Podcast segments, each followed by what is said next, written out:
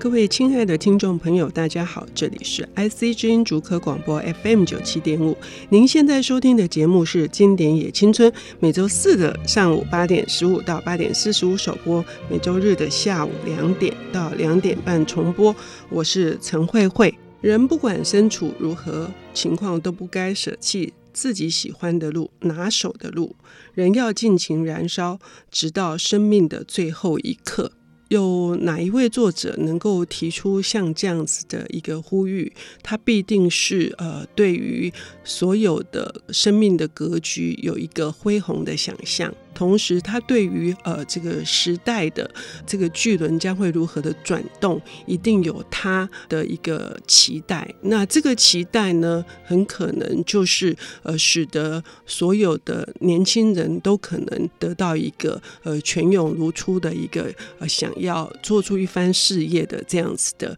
呃力量。那我们今天呢邀请到的这个领读人呢，他就深深的具有我刚刚所描述的这样的。性格，他对于呃时代的变化，他有一个非常敏锐的嗅觉。同时呢，他不断的在参与，他不是只有停留在一个观察的这样的阶段而已。他不停的、不停的在尝试自己能够到达怎样子的一个极限。呃，所以呢，他最近刚出版了他的新的作品《时代的风》，我们要来欢迎旅范的旅行长工头坚。Hello，IC 知音的听众朋友，大家好，我是工头坚。嗯，工头坚来了，我就吃了很多的螺丝啊，因为他实在是一个太棒的说书人哈，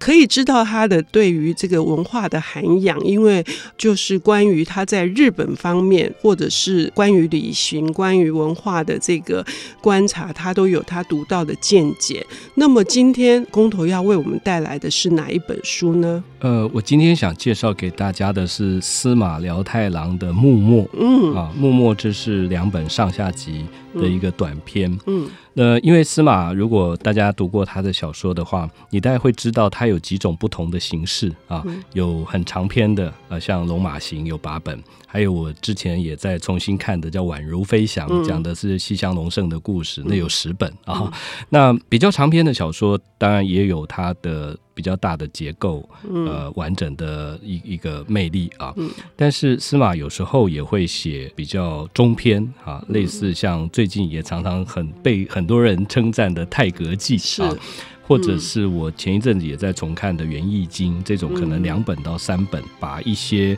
这个角色历史人物很浓缩的啊，提纲挈领的写完，还写了一本《德川庆喜》吧。对，德川庆喜是一本，对，啊，最后的将军，最后的将军，啊，对，那一本我也很喜欢。是，对，那幕末是一个，又是一个比较特殊的方式啊，它是等于用十二篇这个短篇来写一些幕末那时候的这个杀手啊，它的主题是暗杀啊。那其实，在这个书的介绍里面，他有提到，他说，呃，司马辽太郎虽然是声称他厌恶暗杀啊，却以这个以此为主题啊，那么花了一年的时间写了十二篇呃十二则短篇小说。那么他就有提到说，历史有时是靠鲜血所染成的。嗯，虽然人们并不期待如此，可是暗杀者跟被暗杀者的尸骸，却同样是历史的宝贵遗产啊。嗯。那我自己会读这本书，当然，呃，很直接的原因就是因为对幕末历史的兴趣啊，尤其是在读完了《龙马行》之后，那么在《龙马行》里面有很多跟他有关系的这些人物，呃，因为当时有好多不同的藩，那么我们也。那这个每个藩都是志士英才辈出嘛，那是一个很棒的时代，这样。呃，但是他在呃《龙马行》里面，可能因毕竟是以龙马为主角，所以他没有办法去每一个都讲得很。把把每一个人哈，或者每一个人的背景细节都讲得很清楚，所以对我来讲，《幕末》这本书等于是在辅助《罗马行》的一个阅读，有一点点像是把里面有一些呃也非常特殊的角色，然后让他们变成类似别传这样子的概念，用暗杀这个主题来呈现出来。对，嗯，对。因为确实当时是一个 几乎暗杀都，随时都在暗杀的呃呃情况啊。那我在里面的上集里面啊，就特别喜欢有一篇叫《花屋丁的袭击》。嗯，因为这个就是说他在叙述的是龙马被暗杀之后的故事。嗯啊，因为在《龙马行》里面他就写到被暗杀为止。可是暗杀之后呢，嗯，当然一定还还会有一些后续。嗯，那当时有一个在《龙马行》的后半部，呃，跟着龙马一起到处奔走的一个很重要的角色，就是呃，除了中冈以外，还有陆奥、陆奥杨之助啊，也就是后来的陆奥宗光去签马关条约的那个人啊。那么陆奥在知道龙马被暗杀之后呢，他其实事实上是有去呃有要去帮他报仇，嗯啊，所以他这个花屋丁的袭击里面，他就描述了啊，除了描述当时龙马被暗杀完所留下来的一个情况。啊、哦，像像他有描写说，哎，事件现场被怀疑是刺客团留下来的物证，因为坦白说，大家如果对日本的历史。的有有有点概念的话，谁暗杀龙马这件事情到现在都还是一个一个悬案啊。所以陆奥当时呢，呃，也不知道到底谁谁才是暗杀他的人啊。可是他们就试着啊，召集了呃当时的所谓的海员队啊，也就是龙马的这个团体的这些队员啊，啊，要去帮他报仇。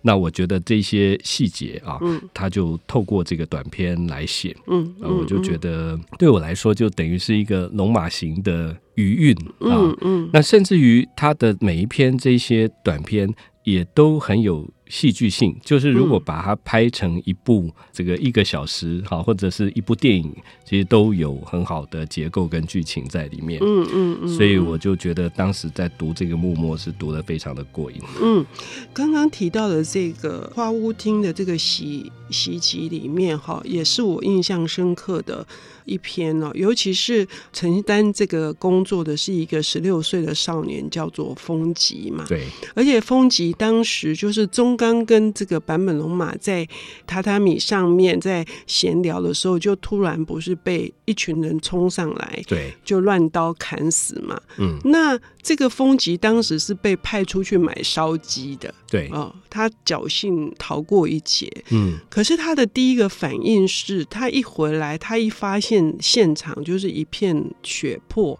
他当时的那个心情就是他要马上自杀，要。要殉死，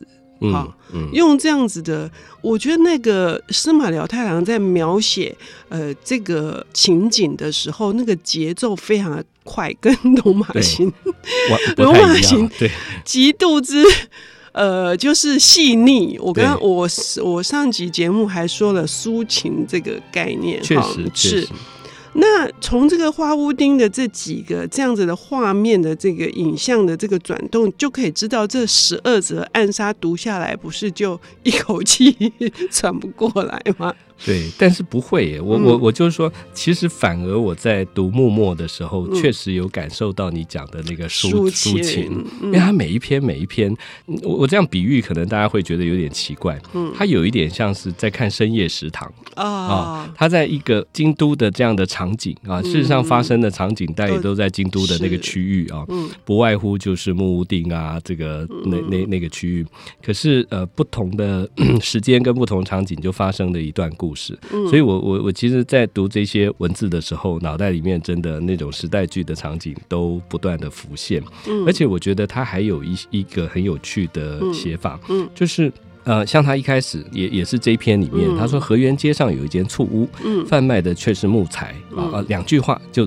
讲交代了这个场景。可对于我们这些龙马迷来讲，嗯、我们都知道那个那个醋屋或座屋啊，嗯、那个房子是现在还在的啊，就唯一龙马到最后的时候还住过的地方，也把它作为海员队的一个一个办公的地方。嗯，那那个到现在我们去京都都还是会去瞻仰。嗯嗯、那甚至于同样在这批里面，呃，这篇里面有提到。祇园花见小路的一粒酒店啊，那个一粒到现在也都还是还在。呃，事实上，我从我旅行的角度来看啊，这个在短片里面都看到一些值得去拜访的。哎，这是非常有趣的地方哦。我们都知道，因为你还带过关于龙马的这个呃深度旅游团哈。对。那这件事情，我们等一下也可以聊一下。好。但是关于就是呃这个衍生的这个话题，就是我们刚刚讲说，暗杀者被暗杀者，司马认为这些都是。呃历史的宝贵的遗产哦，这是一个很难得的切入的角度。嗯，那他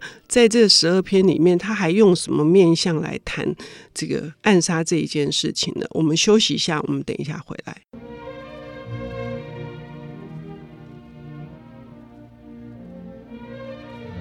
欢迎回到 IC 之音竹科广播 FM 九七点五，现在进行的节目是《经典也青春》，我是陈慧慧。呃，今天我们邀请到的领读人是刚出版了《时代的风》这一部，书写他四个半的阶段的，呃，他关于事业的，关于他自己的。志向的非常动人的书写，工头间现在担任的是这个旅犯的旅行长。呃，今天为我们带来的也是跟他自己开创性格非常呃息息相关的，关于日本的幕末，就是幕府末期的一段由司马辽太郎所写的十二则暗杀的故事。所描写的就叫幕末哈，对，利用十二则暗杀的故事以及里面的人物跟事件来呈现整个幕末的整体，真的是一个非常大胆的尝试，嗯。嗯我们刚刚有提到说，其实司马他写作的方式有长篇啊，那长篇当然就是一个很有结构性的，可能交代一个主角人物啊，或者一个反的这个发展的主题。那么，但是在幕末里面，他用十二篇，然后再写不同的阵营啊的一些角色。那上一段在提的主要就是讲说龙马被暗杀之后啊，陆奥阳之助要为他报仇的一些情节。但其实，在整个复杂的哈风云的幕末这样的一个环境里面，每一个凡哈或者一些呃不同的团体啊，都有一些志士能人的出现。那举例来说，他在上卷里面啊，我们就提到还他有一篇叫《怪杰八郎》。嗯，那对于我们的可能对幕末的历史有一点了解的人，一看就是啊，这就在讲清河八郎。对，清河八郎就是事实上他是新选组呃当初这一群这个志士哈，但他们应该不算志士哈，剑客啊的的首领啊，那所以。这是一个面相，他就会从等于好像是站在龙马的对立面啊的这样的一个团体新选组来描写。嗯，那同样的在下卷里面也有两两三篇是我自己非常有兴趣的，像有一篇是土佐夜雨。嗯啊，这篇当然又跟龙马也有点关系，因为他是土佐的人。在这个我们提到说土佐秦王党的这个组成的过程当中，呃，他们曾经暗杀了一个在土佐很重要的一个家臣，叫做吉田东。啊，所以就把这个暗杀的过程也写出来。那么有趣的是，就是他在取这个片名的时候，我都觉得取得很棒。嗯，像明明写的是暗杀的故事，嗯，可是却用土佐夜雨啊这样的一个呃描写方式啊。其实后来在那个大河剧《龙马传》的时候，呃，他也确实是用下雨的晚晚上哈来描写吉田东洋被暗杀的场景啊。那我们要特别讲一下，说很多人可能会以为说那个福山雅治演的《龙马传》就是根据《龙马行》所改编的，但其实不是啊。嗯、那个《龙马传》是完全根据史实重新写的剧本。嗯，那导致这个呃司马辽太郎呃写的这些小说所改变的，以前也有啊，《龙马龙马行》也曾经被翻拍，然后我记得那时候是四川染五郎演的，嗯、啊，但是他就我觉得他比较粉嫩一点，好像不太适合那个角色。好，那说回来，像木默的这个书里面，另外一篇非常有趣的是《逃命小五郎》啊。那逃命小五郎讲的是常州的桂小五郎的故事。嗯、那么桂小五郎这个人，其实呃严格来说啊，真真的到明治时代，因为龙马是在这个呃幕末就被暗杀了。那真正活到明治时代的所谓维新三杰里面啊，那么呃桂小五郎是其中重要的一个角色。可是他事实上呃逃过了很多次的暗杀跟甚至战乱啊。那么这些几乎已经成为一个传奇的人物啊，大家都觉得说呃那个卡兹拉就是贵就是特别会逃命啊。司马还调侃了他一番，说他的对于整个日本历史对他个人来说，他最。最重要的贡献就是他一直在逃跑。对对对对，可是这个人物就让我觉得说。事实上，真的要在一个很动乱的时代里面活下来的人，逃跑是很重要的 哈。嗯、就有时候你不一定要迎上去跟人家对砍啊。这是呼应那个逃避并不可耻，呃、可以这么说。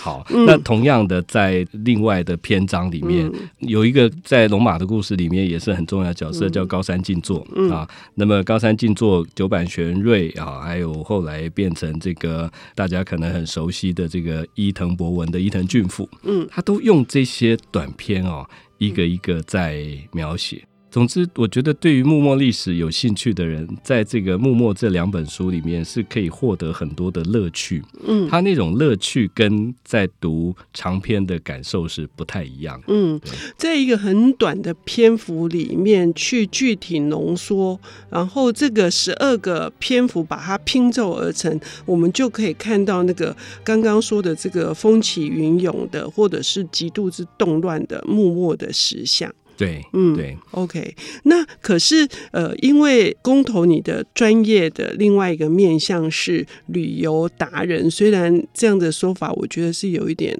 对你不起来，因为你你事实上在文学、人文跟呃文化的素养上面是非常深入的。可是你还是你用这样的心情去真正的舞台的，就是故事舞台的现场的时候，是不是加深了你对于那个整件事情的一个呃理解？就是说，你对于所这么好的作家里面所呈现出来的这些东西，你有另一番的这个体会。好，刚才讲的回应说“旅游达人”这四个字哦，我最近常常在说明说，我其实不太喜欢这个头衔，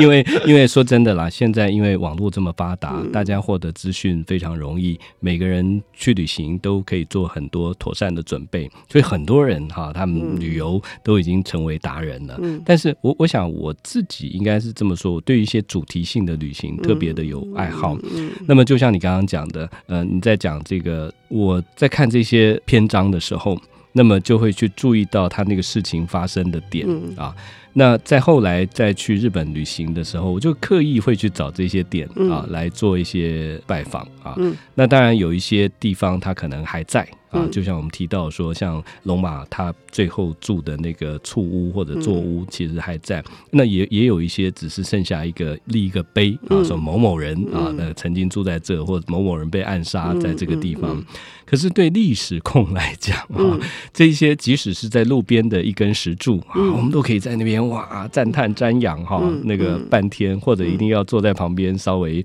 感受一下啊当地的气氛。呃，但话又说回来，其实当时。司马在写这些文字的时候，他也是类似像这样，他是他自己是一个很喜欢旅行的人，嗯，啊，其实后来我们都知道，司马还出了很多的记行的文文文字，那个也至少有二三十本，对对，很多，我我也没有全部看完，因为因为翻译的不多啊，那呃原文的我们只能努力的去去去看这样。那事实上，我觉得伴随着历史，追随着这些人的故事跟足迹，甚至于去当地去看。的一一些所能够获得的那种心灵的满足，那可能不是一般只有去吃喝玩乐的的朋友可以体会的。我就讲一个例子哈，像那个大家一一定都很熟悉，在木屋呃，在那个京都有个木屋町啊，木屋町就是那个运河的旁边。那有一次我去的时候，本来也就不知道要去哪里吃东西啊，因为一般大家可能就去吃个什么一兰拉面啊，也就有也就在附近。后来我突然偶然翻到一个日本的杂志介绍。说木屋町上面还保留的一栋古建筑，嗯啊，是以前啊某某凡的凡是住过的地方，它是唯一一个哈还。呃，那保留原貌，我就很高兴，就跑去啊吃那个小餐厅。那那个小馆子其实提供的菜真的是粗茶淡饭啊。进去里面就是呃以前凡是住的那个炕啊，他就在上面摆个桌子就吃了。那可是我就觉得呃虽然虽然并不是什么美食，但是能够在那样历史场景里面啊去用餐，那就对我来说那个旅行的意义就非常的。深刻。嗯，所以这个我觉得，作为不管是作为呃司马小说的读者，或者作为一个旅行的爱好者，这些都是我曾经做过哈，也乐意再继续做的一个旅行方式。嗯、对我为什么特别提到这一点哈？因为这个是各位听众朋友，如果有机会来读《龙马行》跟这个《幕末》这两本书哈，特别注意到一些地名，然后把它就是连接起来。未来在扩充阅读的时候，再把它连接起来，是一种文字上面的一个影像。但是如果实际的到达现场之后，他于是乎立体起来的那种立体，会促使自己想要去理解更多，然后去追更多的关于呃相关的呃这些是讯息也好，是知识是情报也好。这整个累积起来是非常可观的，最后就会变成你也写了自己的时代的风。这是我觉得工头坚他透过阅读，以及透过自己的亲身的自己的去踏上那个土地，然后跟那个故事呼应所得到的一个成果。非常谢谢工头坚，谢谢慧慧，谢谢。本节目由 IC 之音与瑞木阅读最前线联合制作，经典也青春与您分享跨越时空的智慧饗宴。